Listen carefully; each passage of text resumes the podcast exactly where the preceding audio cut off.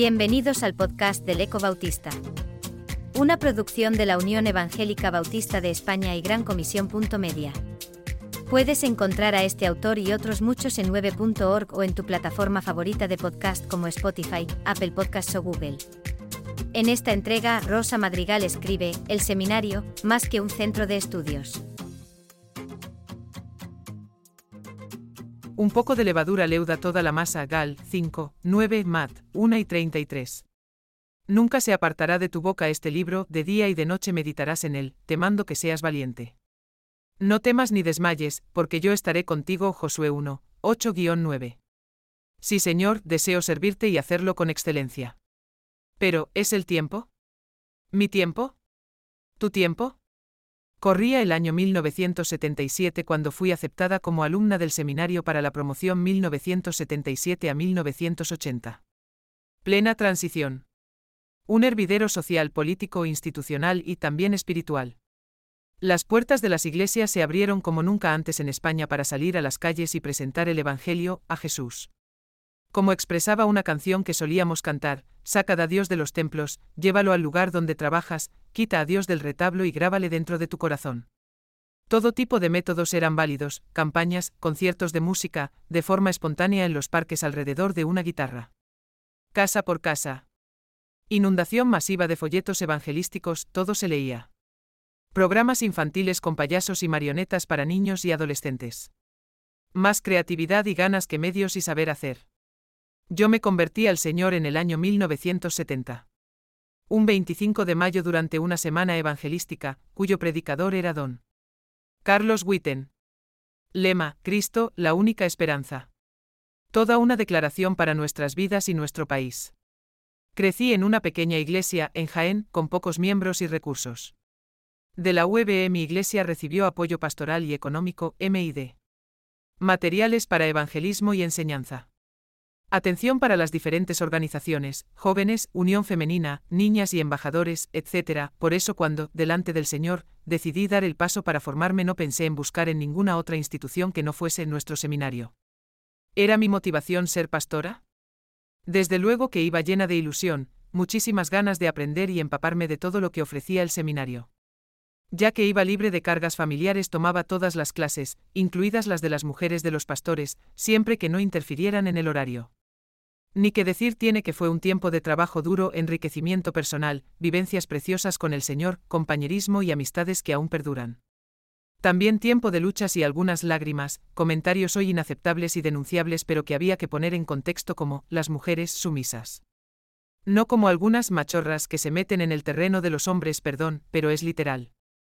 Tiempo de compartir con el pueblo de Dios en Madrid que me recibieron como mi nueva familia, la Unión Femenina de Madrid, puntos de misión, entonces como Alcobendas, Getafe, Pueblo Nuevo, Unión de Jóvenes de la CI. Me permitieron unirme a su trabajo y proyectos. Fueron tan generosos que me emocionan los recuerdos. Estando en el seminario y bajo mis tutoras, señoras. Vitennela, June y Borras Esther, a las que recuerdo con cariño y mucho respeto, descubrí que áreas y ministerios eran los que más me atraían y me sentía más útil, enseñanza, evangelismo, jóvenes y adolescentes. Un lujo todos los profesores que tuve. Quizás por el contexto histórico, las clases con el pastor Cardona, presidente de Ferede, eran magistrales. Además de las clases, los seminarios intensivos, conferencias, retiros de pastores con sus apasionados debates y reflexiones que siempre acababan con tiempo de oración en los que las aguas se apaciguaban, fue un periodo del que me siento privilegiada. En el tercer año la inquietud era otra, que viene después. Tenía 23 años y era consciente de mi poco bagaje personal y vital. También, por supuesto, de mi poca experiencia y conocimiento como para estar al frente de una iglesia. A la vez, las iglesias no podían permitirse sostener otros ministerios que no fuesen el pastoral, y muchas ni aun eso. Recuerdo ese año como de oración intensiva a la vez que sostenida por la promesa del Señor, te haré entender y te enseñaré el camino en que debes andar, Salmo 32, 8. Suficiente para mí. Marché a Albacete en un lugar de la Mancha del que pensé que no sobreviviría al primer invierno. ¡Qué frío! Pero qué frío. Para trabajar en un parvulario colegio que la iglesia tenía desde hacía años. Querían acometer un proyecto ilusionante, pero como todo en aquella España, con muchos cambios legales que dificultaban su continuidad. Desde el principio me sentí en mi iglesia. Al día de hoy llevo 42 años sirviendo en casi todas las áreas y ministerios, pero sin dedicarme a tiempo completo. Y eso también fue una provisión y propósito de Dios. Él abrió puerta laboral en el mundo empresarial. Un mundo tan alejado y poco dado a los asuntos de la fe. Tan transversal, tan peculiar y crudo, el Señor me mostró que ese era el lugar para servirle, terreno duro y de aparente poco fruto, el Señor conoce, y del que nunca me habría imaginado al comenzar mi andadura. Pero ahora ya jubilada, cuántas oportunidades, personas de diferentes estamentos sociales, han escuchado con respeto el testimonio de nuestra fe y principios como cristianos evangélicos y bautistas. Nunca tendré suficientes palabras de gratitud a nuestra unión por invertir en mí. Era consciente de que sobre mí pesaba parte de responsabilidad para que aquel proyecto se abriera venciendo algunas reticencias y más mujeres siguieran formándose.